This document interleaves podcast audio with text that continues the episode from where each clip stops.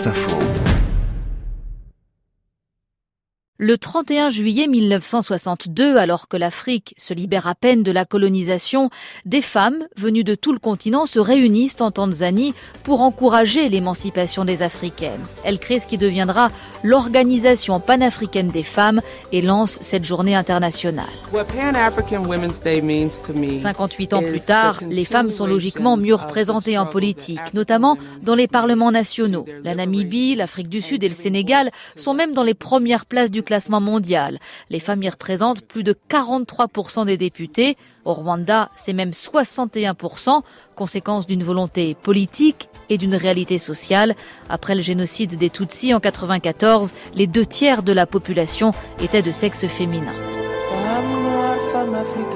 Mais les contrastes sont grands sur le continent et les lois ne font pas tout. En Côte d'Ivoire, par exemple, la Constitution consacre l'égalité entre hommes et femmes, mais la société reste profondément patriarcale, dit Rachel Gogua, porte-parole du groupe des organisations féminines ivoiriennes. Si on dit on est pour l'égalité homme-femme, ben dans les faits, il faut que cela soit. Parce qu'aucun pays ne peut, au monde ne peut se développer tant qu'il existera des inégalités entre les hommes et les femmes. Ça, des études l'ont démontré à travers le monde. Et notre continent ne fait pas abstraction. Les lacunes sont particulièrement frappantes dans les domaines de la santé, du mariage des mineurs et des violences domestiques. En Afrique du Sud, le taux de violence contre les femmes est, selon Amnesty, cinq fois plus élevé que la moyenne mondiale.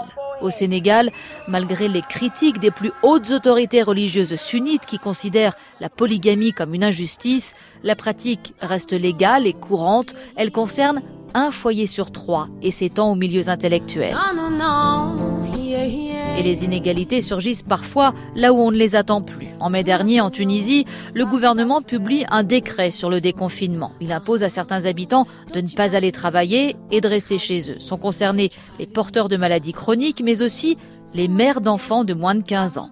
Face au scandale, alors que les femmes représentent un tiers de la population active, les autorités plaident l'erreur et le texte est rapidement corrigé.